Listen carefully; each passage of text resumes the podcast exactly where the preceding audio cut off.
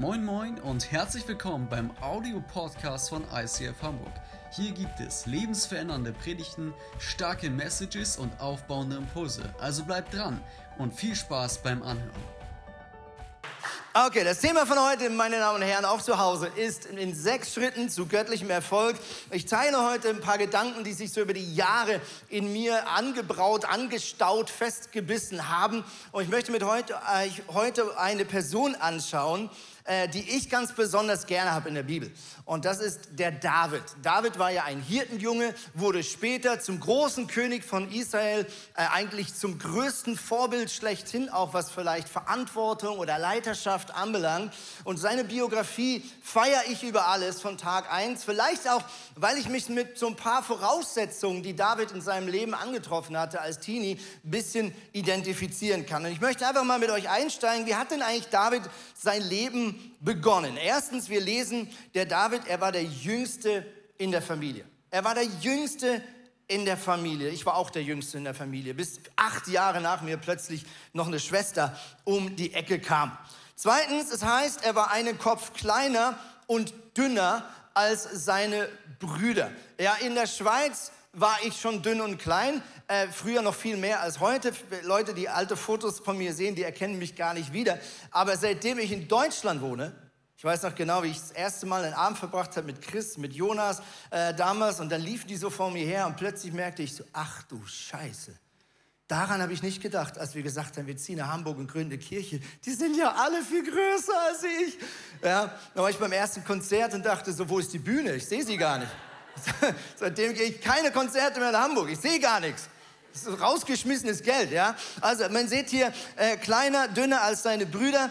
Ähm, drittens, er hatte eine Aufgabe, die nicht wirklich sehr beliebt war im Volk Israel. Also ein Hirte zu sein, das war eigentlich eher was, was man naja, so den, den Leuten untergejubelt hat, die vielleicht nicht sonst allzu viel auf dem Kasten hatten.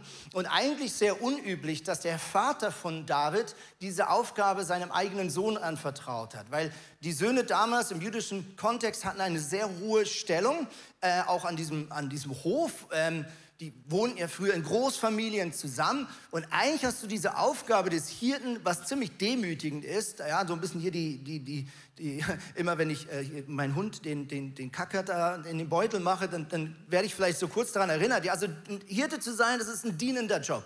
Und eigentlich hast du das den Knechten gegeben, nicht den Söhnen. Aber offensichtlich hatte der Vater irgendwie Schwierigkeiten mit diesem Sohn und hat ihn zum Hirten gemacht. Mit anderen Worten, David lebte wahrscheinlich manchmal mehrere Wochen gar nicht in der Gegenwart bei seinem Vater und den Brüdern, sondern er war irgendwie so ein bisschen outgesourced ähm, und hatte da Munterseelen alleine die Schafe an der Backe. Ähm, wir lesen auch, dass er kein ausgebildeter Soldat war. Als der Krieg dann kam, die Philister Richtung Israel steuerten, wurden seine Brüder in den Krieg geschickt, aber sein Vater hat offensichtlich ihn nicht dafür geeignet gehalten.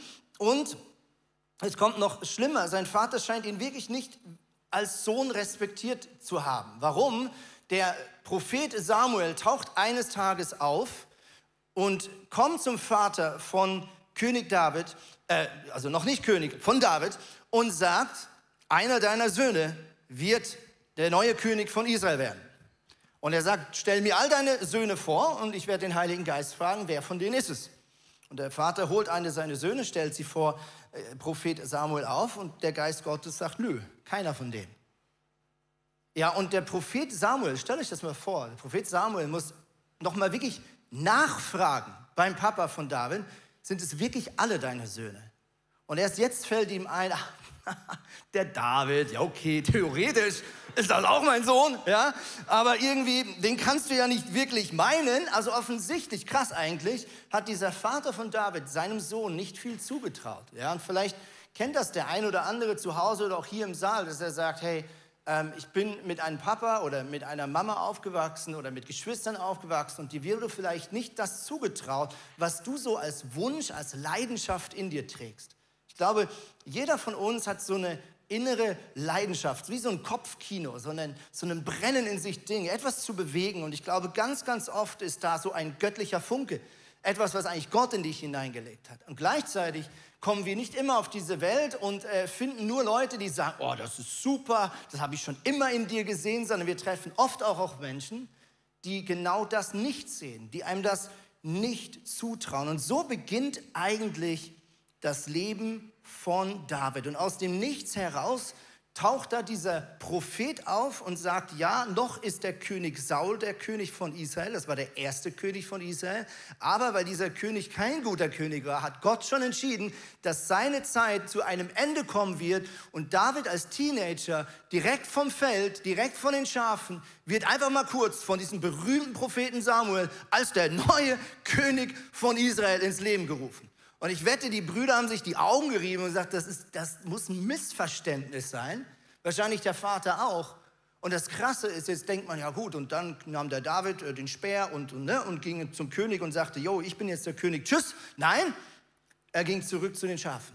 Und sein Leben ging erstmal so weiter, wie wenn nichts passiert ist. Und die erste Szene, wo David dann wieder auftaucht, ist als der große Riese Goliath vor diesem Volk und vor den Kriegern Israels auftaucht. Die Philister kommen immer näher. Es entsteht oder flammt der Konflikt wieder auf zwischen dem jungen Volk Israel und den Nachbarn, den Philistern. Und sie kommen in so einen in so eine Sackgassensituation innerhalb dieses Krieges. Über, über Tage und Wochen passiert immer das Gleiche. Auf der einen Seite die Philister, auf der anderen Seite die, die, die man muss eigentlich sagen, die Bauern äh, Soldaten, die waren nicht gut ausgebildet, die hatten wenig Waffen, die Israeliten in dieser Zeit. Das war noch ein ganz junges und schwaches Volk. Und jeden Tag passiert die gleiche Szene. Der Riese Goliath kommt aus diesem Schützengraben oder wie auch immer das damals aussah, heraus, stellte sich vor das Volk Israel, stellte sich vor diese jungen Kämpfer und Krieger und machte sich lustig über ihren Gott im Himmel machte sich lustig und sagte, hey, guckt euch mal, an, ihr habt noch nicht mal richtige Speere. Was habt ihr denn da eigentlich für einen Gott euch ausgesucht? Was für eine Nullnummer ist das eigentlich? Und dann machte er sich minutenlang, stundenlang lustig. Und auf der anderen Seite dieses junge Volk Israel, diese jungen Männer, gedemütigt, völlig ohne Hoffnung. Und es sah so aus, wie wenn nichts mehr nach vorne geht. Und das Erste, was wir in dieser Szene lernen von David, ist, glaube deinen Augen nicht. Glaube deinen Augen nicht. 1 Samuel 17, 32. Mein König, sagte David zu Saul, von diesem Kerl müssen wir uns doch nicht einschüchtern lassen. Ich will den Kampf mit ihm aufnehmen. Ist das nicht abgefahren? David kommt eigentlich nur zu Besuch. Äh, sein Vater schickt ihn, um rauszufinden, ob seine Söhne noch leben. Und er kommt hin und er trifft seine Brüder und sagt, warum kämpft ihr nicht? Und, ne? und dann sagen die, ja, guck mal, was da gleich passiert. Da kommt Goliath raus. David sieht diese Szene und er sieht, was alle anderen auch sehen. Und doch sieht er nicht das, was alle anderen auch sehen. Warum? Weil David nicht seinen Augen das letzte Wort gibt. Weil er seinen Augen nicht erlaubt, seine Realität zu bestimmen. Und es ist mega interessant. David stellt dann in Frage und sagt so, ja, warum tut ihr nichts? Ja, das heißt in 1 Samuel 17, Vers 29, er guckt seine Brüder an und sagt, ähm, die, sie werden richtig sauer. Ja, und dann sagt er, hey, was habe ich denn getan? Ich habe doch nur eine Frage gestellt. Die werden richtig sauer auf ihn. Ich glaube, wir sehen hier eine harte Realität. Wenn du etwas in Frage stellst, was vielleicht deine Umgebung seit jeher akzeptiert hat, wenn du vielleicht auch mit der Bibel in der Hand sagst, ist es überhaupt richtig, dass hier jeder für sich selber schaut? Wäre es nicht viel besser, wenn wir gegen, ge, äh, uns gegenseitig fördern und für den anderen sind, statt nur für mich selbst. Ja, wenn du Systeme und Glaubensgrundsätze und Paradigmen deiner Gesellschaft in Frage stellst und sagst, ist das überhaupt richtig, dann zeigt sich oft Widerstand. Das stört, wenn einer das System angreift. Und das kann manchmal sogar arrogant wirken. In dem Moment, wo man das liest, wenn man nicht weiterliest, denkt man, boah, David ist ein richtig arroganter Sack, oder? Was ist denn das für einer? Ey, geh zurück zu deinen Schafen, David. Halt, ne? Halt den Ball flach. Ich kann mich noch daran erinnern, vor einigen Jahren, wie ein Elon Musk, jetzt kennen wir ihn alle, vor einigen Jahren kannten ihn nicht alle, behauptet hat, ich glaube nicht, dass man bis in alle Ewigkeit Autos weiterbauen muss, die äh, fossile Energie verbraten. Und ein bisschen später hat er gesagt, ich glaube, dass wir mit der Firma Tesla der größte, äh, erfolgreichste Autohersteller aller Zeiten werden können. Dass wir mehr Autos Model 3 verkaufen als der gute alte deutsche Volkswagen Golf. Oh, da waren alle sauer. Oh, das wurde abgedruckt. Und wie haben wir ihn alle verurteilt? Was ist das für ein arroganter Amerikaner, ja, der seinen Mund voll nimmt? Was denkt er eigentlich von unserer Ingenieurkunst? Ja. Und Jahre später plötzlich merken wir, oha, offensichtlich hat der Mann den Mut gehabt, einen Traum auszusprechen. Wohlwissend, dass die Leute erstmal sich auf den Schlips getreten fühlen. Wohlwissend, dass die Leute erstmal sagen, hey, halt deinen Ball flach. Wer bist du eigentlich? Und manchmal kann es sein, dass Gott dich herausfordert, weil er dir einen Traum gegeben hat, diesen Traum und diese Überzeugung auszusprechen. Im Wissen, dass zu dem Zeitpunkt, wo du es erste Mal aussprichst, die Leute sagen werden, du Verrückter oder du Arroganter oder wie kannst du dich so selbst überschätzen? Also glaube deinen Augen nicht. Zweitens, Gott braucht dich so, wie du bist. Gott braucht dich so, wie du bist. Ich liebe dieses Detail in der Geschichte gegen Goliath. Ähm, der König Saul hört, da gibt es einen Kerl, der wirklich gegen Goliath kämpfen will und er ruft ihn zu sich und er macht folgendes, er sagt, hey, nimm wenigstens meine Rüstung. David steht da ja mit, mit Hirtenstab und allem und er sagt, nimm wenigstens meine Rüstung. Ja, wahrscheinlich hatte der Volk, der König Israel zu der Zeit der einzige, der wenigstens so eine stattliche Rüstung hatte. Und er sagt, hey, vielleicht geht dann der Kampf nicht nur eine Minute, sondern drei. Ja, also du hältst ein bisschen länger durch, bevor auf jeden Fall der Goliath dir den Kopf abhacken wird. Aber wenigstens nimm meine Rüstung. Vielleicht gibt es ja so ein bisschen Rückenwind und die Szene sieht ein bisschen weniger peinlich aus. Ja, Saul hat wahrscheinlich null daran geglaubt, dass äh, David wirklich siegen wird. Und es ist mega interessant. Es heißt in der Bibel, äh, David äh, wurde höchstpersönlich vom König Saul eingekleidet. Er zieht ihm den Helm an, die Rüstung, das Schwert und so weiter. Und dann heißt es hier, David machte einige Schritte und dann sagte er, das geht nicht, ich kann mich ja kaum darin bewegen, sagte er und er zog die Rüstung wieder aus.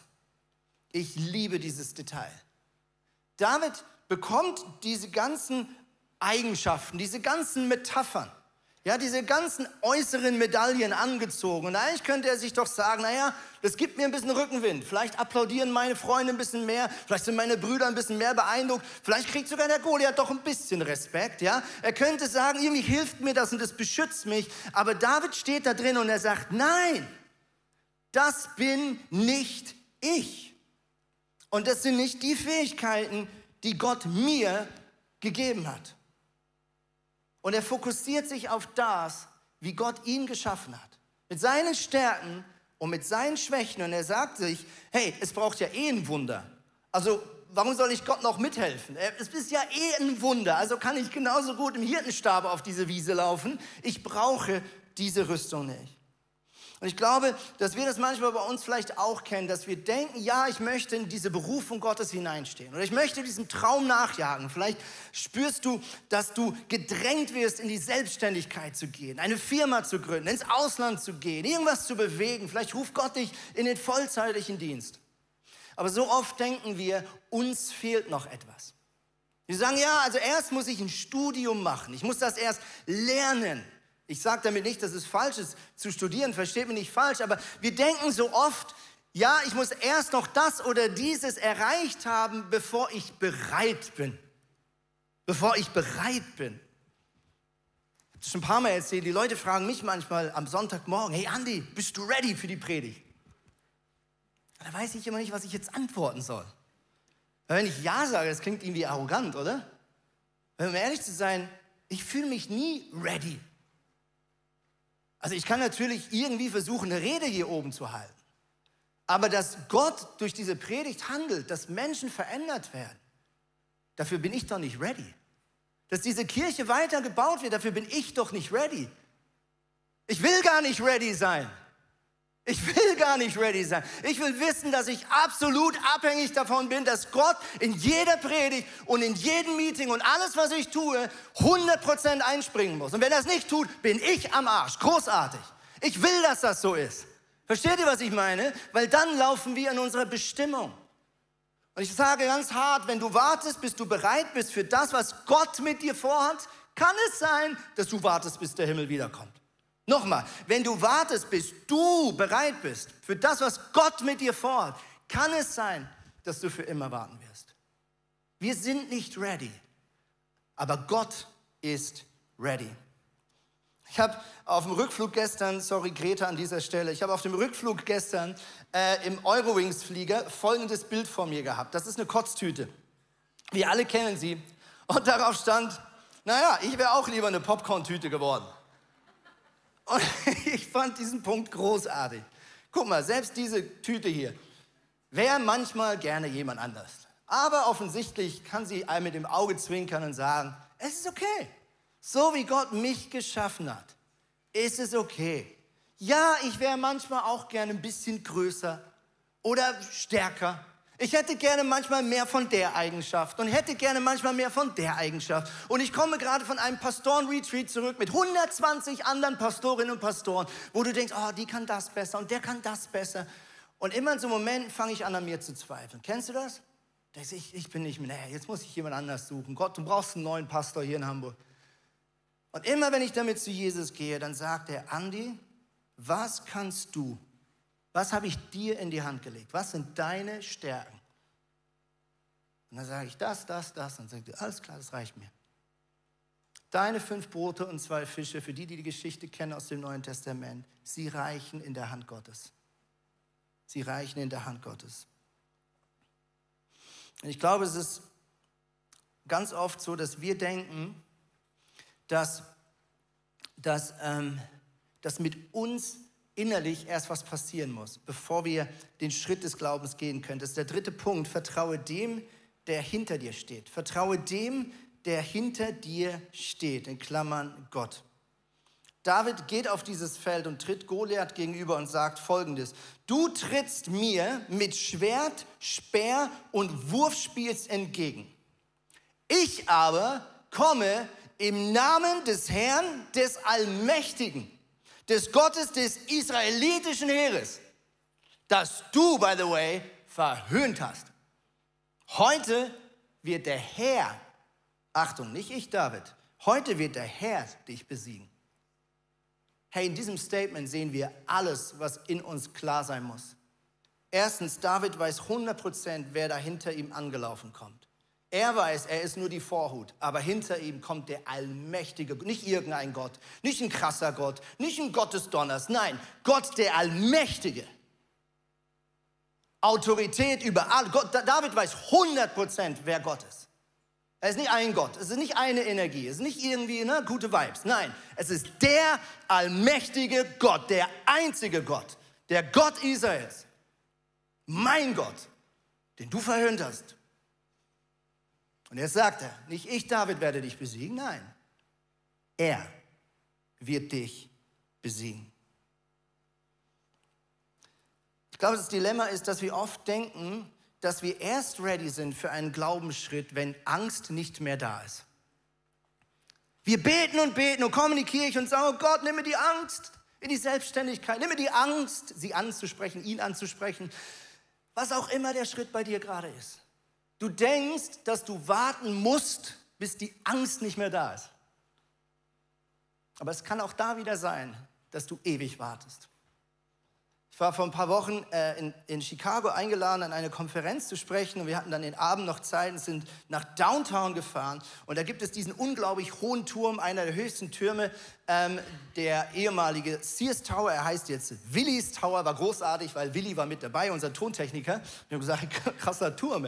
Ähm, und oberstes Stockwerk, 400 irgendwas, 40 Meter, ähm, ist nicht nur eine Zuschauerebene, ähm, sondern da ist so ein Glaskubus. Vielleicht kennt ihr das so von YouTube. Also wirklich so eine Glasfläche, auf die du dann rausstehen kannst und dann ist wirklich die Straße unter dir. 400 irgendwas Meter. Und wir standen da und ich dachte, ich habe mich mega gefreut. Ich habe die Bilder gesehen und dachte, oh, ich wollte das schon immer mal machen. Ja? Aber in dem Moment, wo ich dann wirklich vor dieser Glasfläche stand, merkte ich so, der erste Schritt, der ist total einfach. Ne? Der geht. Der ist total easy. Ja, ich bin schon drauf. Und Jan sagt, zählt nicht. Stimmt. Aber der Moment, wo du den, wo du den, ach, wo du den anderen Fuß nachziehst, ey, da geht dir ein Schauer durch den ganzen Körper. Warum? Weil dein Instinkt sagt, nein, tu's nicht. Du wirst sterben. Aber dein Glaube und deine Überzeugung sagt, nein, ich weiß, dass mich das trägt. Und ich habe eine Statistik mitgebracht. Ich glaube, oft ist es 49 Prozent Zweifel und Angst gegen 51 Prozent Glaube. Also warte nicht, bis Gott dir alle Angst weggenommen hat. Die meisten Leute, die irgendwas Verrücktes bewegt haben im Leben, sagen im Nachhinein, nein, ich hatte nicht, nicht Zweifel, ich hatte Zweifel. Ich habe zigmal hinterfragt, bin ich jetzt bescheuert? Habe ich Gott wirklich richtig gehört? Das ist völlig normal und es ist gut, weil es uns abhängig macht und in die Gegenwart Jesus zwingt. Deswegen geh mit deiner Angst zu Jesus, anstatt von ihm wegzulaufen. Geh mit deiner Angst zu Jesus, anstatt damit von ihm wegzulaufen. Amen. Amen. Amen. Hey, wir sehen an dieser Stelle ein kleines Theater, bevor wir David weiter unter die Lupe nehmen.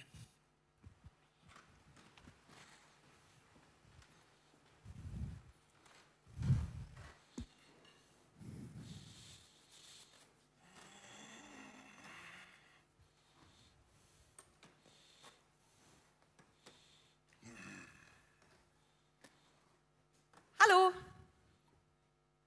Moin, mein Junge. Du, die königliche Waffenkammer ist heute für Besucher geschlossen. Du kennst doch David. Der wird sich den Riesen Goliath entgegenstellen. Ich äh, werde ihm die perfekte Waffe raussuchen, mit der er die Rüstung des Riesen zerschmettern wird. Für David, den mutigen David, den Vollstrecker! Hi, ich bin David. Ah, Jetzt habe ich also die Riesenaufgabe. Ähm, ja. Ja. Hier. Er wurde von zwei Zwergen geschmiedet. Und wenn du ihn wirfst, wird er das Ziel treffen. Damit wirst du die Rüstung zerstören. Der ist so solide, stark. Hier.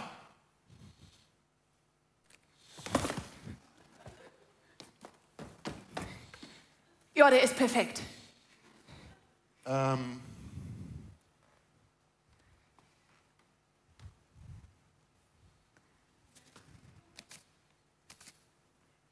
Sag mal, ähm, was machst du so eigentlich als...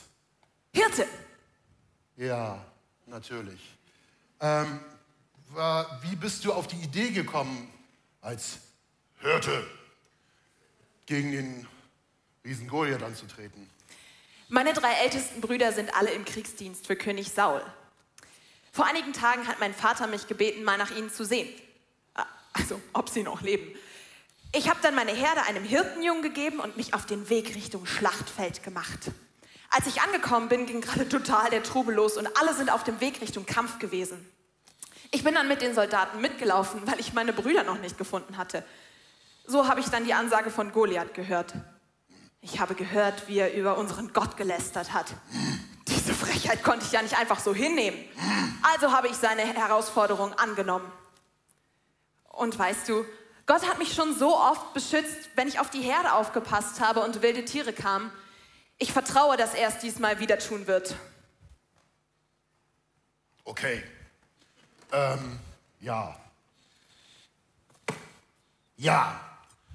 Dieses Schwert ist so stark. Wenn du das, wenn das in einem Stein stecken würde, du würdest es nie herauskriegen. Aber es verleiht denjenigen, der damit kämpft, übernatürliche Kräfte. Die wirst du brauchen.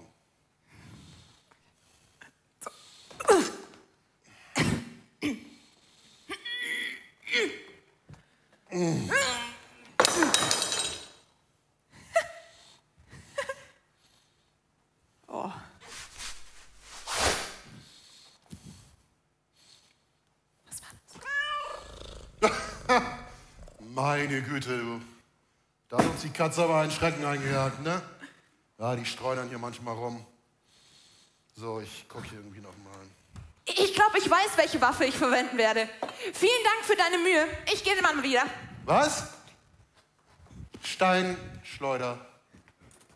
Ich glaube, ich bin morgen arbeitslos.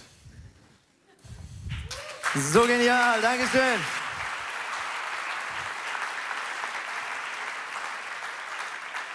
Was wir hier sehr gut sehen, ist der nächste Punkt, nämlich setze ein, was du hast. Setze das ein, was du in dem Moment besitzt, was vor deinen Füßen liegt. Hey, guck, der David, wir haben es vorhin schon gehört, er hätte sich alle möglichen äh, krassen Werkzeuge, äh, Waffenrüstungen mit auf den Weg geben können. Aber David hat sich überlegt, was ist diese eine Fähigkeit, die ich besser kann als alle anderen. Offensichtlich hat er als Hirte ein bisschen mehr Zeit gehabt. Offensichtlich hat er eine Sache bis zur Perfektion eingeübt. Und das war nichts anderes als Steinschleuder schießen. Also wahrscheinlich saß er auf irgendeinem Fels und hat angefangen, keine Ahnung, vielleicht die, die, die Fliegen hier vom Rücken der Schafe wegzukicken oder was auch immer. Offensichtlich war er darin richtig, richtig gut.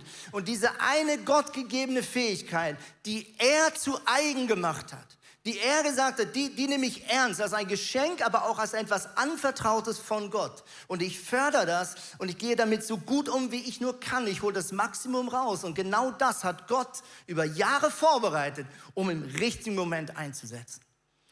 Und ich möchte dich ermutigen, Gott hat dir diese Fähigkeiten gegeben. Und Fähigkeiten von Gott, dem Schöpfer, sind immer anvertraut. Nicht um sie einfach schlummern zu lassen.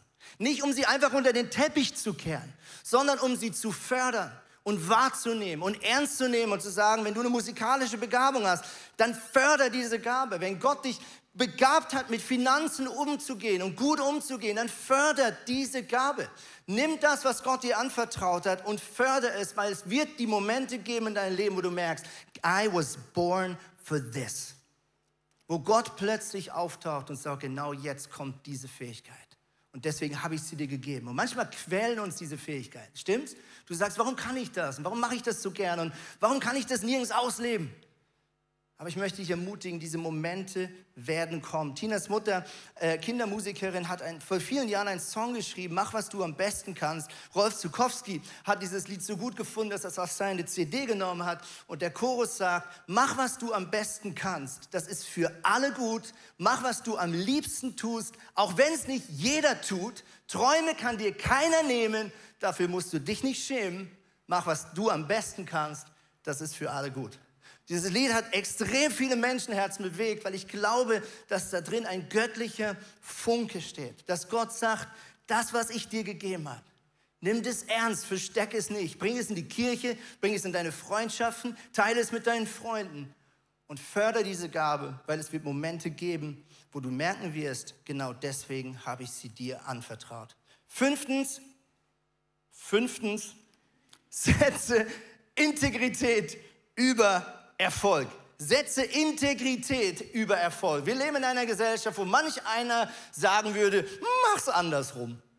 Ja, Erfolg ist für uns heutzutage so wichtig, dass wir tolerieren, dass Menschen nicht ehrlich sind. Dass wir tolerieren, dass Menschen vielleicht sogar gegen ihre eigenen Freunde gehen, nur um weiter Erfolg zu haben. Wir leben in einer Gesellschaft, wo wir alle Augen zudrücken, wenn jemand nicht ganz ehrlich ist oder ein bisschen egoistisch. Hauptsache, der Erfolg bleibt auf Kurs.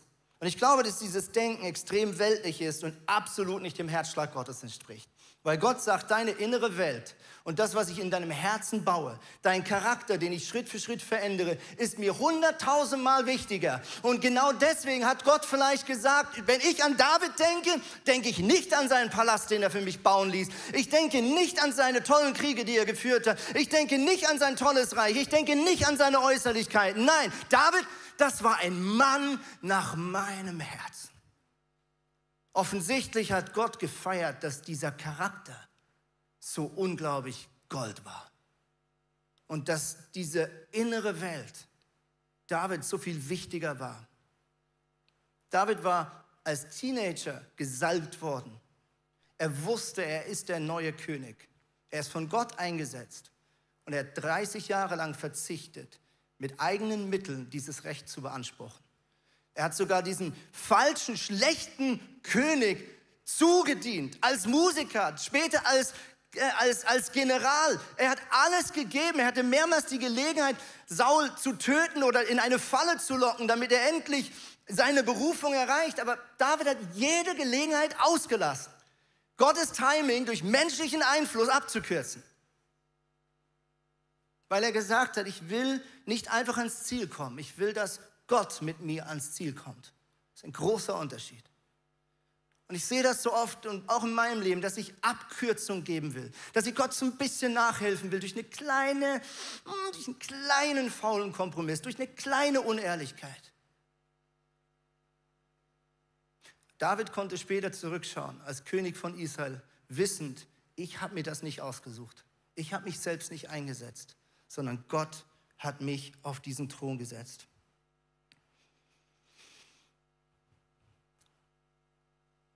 Der letzte Punkt, die Band kann hochkommen.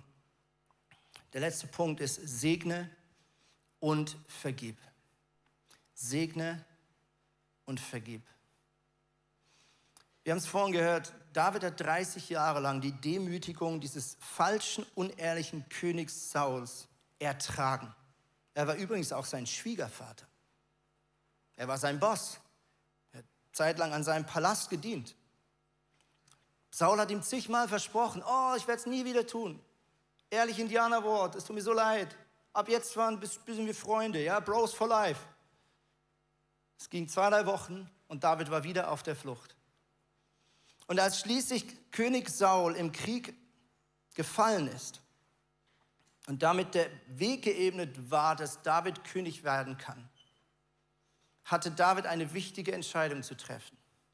Es war nämlich üblich, wenn der König fällt und jemand anders beanspruchte den Thron, dann war es üblich, dass du die ganze Familie und alle Nachkommen des ehemaligen Königs töten ließt. Warum? Weil sonst war ja dein Thron immer in Gefahr. Da hätte ja immer irgendein Nachkomme kommen können und sagen können, ich heiße übrigens auch Schneider, ja, und will nochmal daran erinnern, der letzte König hieß mit Nachnamen Schneider und eigentlich bin ich der König. Und jede normale Person, die nicht 100% auf Gott vertraut hätte, hätte spätestens dann gesagt, jetzt muss ein für alle Mal nicht sicherstellen, dass nie wieder einer kommen kann. Ja? Jetzt, wo ich endlich die Macht habe, darf ich sie doch auch nutzen, um sicherzustellen, dass dieser Thron nicht wieder beansprucht wird. Und jetzt schaut mal, was David gemacht hat. Viele sind gefallen, auch, auch, sein, auch der Sohn von König Saul ist gefallen in diesem Krieg. Und dann heißt es folgendes, David erkundigte sich, weißt du, ob noch jemand von Sauls Familie lebt? Denn ich möchte ihm Gutes tun, damit er Gottes Güte durch mich erfährt. Ziba erwiderte, ein Sohn von Jonathan lebt noch. Er wurde als Kind an den Beinen verletzt und kann seitdem nicht mehr richtig laufen. Und da kommt dieser junge Mann an diesen Königshof. Er wird geholt und er läuft in diesen Palast rein. Und er war sicher, das sind die letzten Minuten meines Lebens. Ja, ich bin der einzige Überlebende aus dieser Königsfamilie. Und wenn du früher behindert warst, dann wurde das oft auch äh, kulturell, sogar geistlich verurteilt. Man hat sehr stark auf dich herabgesehen. Du warst, du warst ganz unten. Und dieser Mann mit seiner Gehbehinderung läuft auf David zu. Und dann heißt es, David ermutigte ihn, du brauchst keine Angst zu haben. Dein Vater Jonathan war mein bester Freund und ich will dir, seinem Sohn, etwas Gutes tun. Ich gebe dir nun alle Felder zurück, die deinem Großvater Saul gehören. Außerdem möchte ich, dass du täglich als mein Gast bei mir am Tisch isst. Was für ein Level an Versöhnung ist das denn? Es ist ja relativ einfach zu sagen, so ne, per WhatsApp, jo, ich vergib dir alles gut, schwamm drüber, aber komm mir nie wieder in die Quere. Aber was ist das für ein Level an Versöhnung? David wurde 30 Jahre gedemütigt, zu Unrecht gedemütigt durch diesen falschen, verlogenen König namens Saul. Und David sagt sich, anstatt meinen Thron jetzt zu beschützen, indem ich sicherstelle, dass mir keiner mehr in die Quere kommt und mir das nie wieder passiert, vertraue ich lieber Gott und tue das, was richtig ist. Und er hat so viel Respekt vor dieser Familie, dass er nicht nur ihnen alles Land zurückgibt, was er problemlos als König auch für sich beanspruchen dürfte, das war sein Recht. Er gibt ihnen alles zurück, macht ihn zu einem sehr reichen Mann und sagt, nicht nur das, von jetzt an will ich mit dir am gleichen Tisch sitzen. Das ist die größte Ehre der damaligen Zeit. Niemand durfte mit dem König am Tisch sitzen. Und ich glaube, David ist ein Mann, der in so vieler Hinsicht einfach Dinge getan und ausgestrahlt hat, wo Gott durch ihn getan hat, um uns ein Exempel zu geben. Ich glaube, das war nicht David, das war der Heilige Geist, der einfach so krass in David gelebt hat. Gott vergibt, aber nicht nur im Sinne von, ja, ist okay, ist okay, aber komme nie wieder in die Quere. Gott vergibt so krass, dass er dir die volle Würde zurückgibt und sogar das zurückgibt, was du ihm geklaut hast. So viel Respekt hat Gott vor den Menschen, auch wenn wir ihm Unrecht tun, auch wenn wir ihn oft nicht fair behandeln. Und wenn wir göttlich erfolgreich sein wollen, dann ist nicht die Frage, haben wir unseren Thron verteidigen können, sondern ist die Frage, hat das Reich Gottes bis zum letzten Tag in uns gelebt oder nicht? Hat der Herzschlag Gottes in unserem Herz geschlagen? Oder haben wir an irgendeinem Punkt angefangen, den menschlichen Logik das letzte Wort zu geben? Ich wünsche mir das von Herzen für dein Leben, für mein Leben. Dass unser Herz so weich wird, wie es weicher nicht mehr sein kann und Gott uns überschütten kann mit Erfolg, mit Finanzen. Dass Gott dich überschütten kann mit Erfolg und dieses Herz nicht hart wird, nicht stolz wird und nicht anfängt, das gewonnene Land zu verteidigen.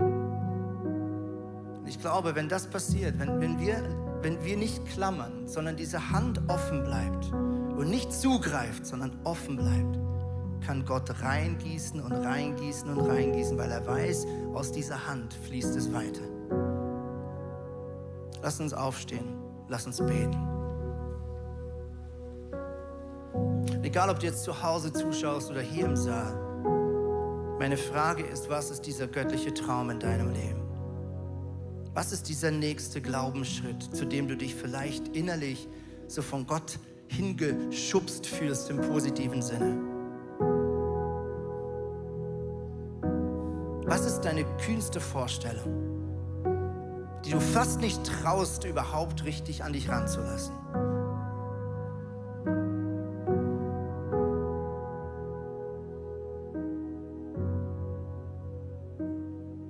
Bitte dich, dass du jetzt Gott fragst, Gott, was ist der nächste Glaubensschritt, den ich gehen kann in diese Richtung?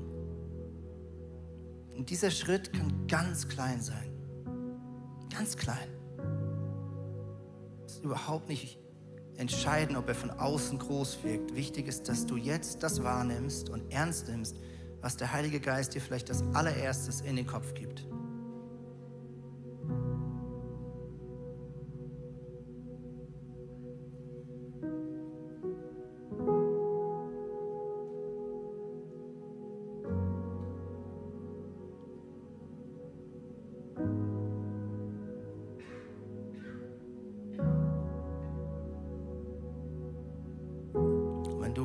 Dein nächster Schritt ist, wenn es nur eine ganz kleine Nummer ist, mach es jetzt fest mit Jesus.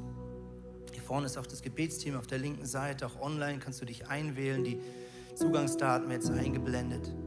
Vielleicht hilft es dir, dass du kurz nach vorne kommst, das aussprichst. Sagst, hey, Gott hat mir gerade gesagt, ich mache jetzt fest, Schritt XY. Ich will das vor dir bekennen. Kannst du für mich beten? Es hat so Kraft, wenn wir das aussprechen. So wie David, der ausgesprochen hat, dass er diesen Goliath mit der Kraft Gottes besiegen wird. Trau dich. Wenn du einen guten Freund, Freunde neben dir hast, drehst dich vielleicht kurz im nächsten Lied dazu und sagst, hey, darf ich dir kurz sagen, was ich tun will? Vielleicht schreibst du es gerade jetzt einer Person. Aber es hat Kraft, wenn wir demütig genug sind, es zu bekennen und zu benennen und messbar zu machen. Und Jesus, wir stellen uns unter deine Segensdusche an diesem wunderbaren Sonntag. Und Gott, wir bitten dich, dass wir das, was von dir ist, dass wir das empfangen, entdecken und gestalten dürfen. Und alles andere, was sich dazwischen geschlichen hat, Jesus, das halte fern von uns. Wir wollen nicht unseren menschlichen Vorstellungen nachjagen, sondern dem, was Gott und du in uns hineingelegt hast. Und ich segne uns alle im Namen des Vaters, des Sohnes und des Heiligen Geistes. Amen.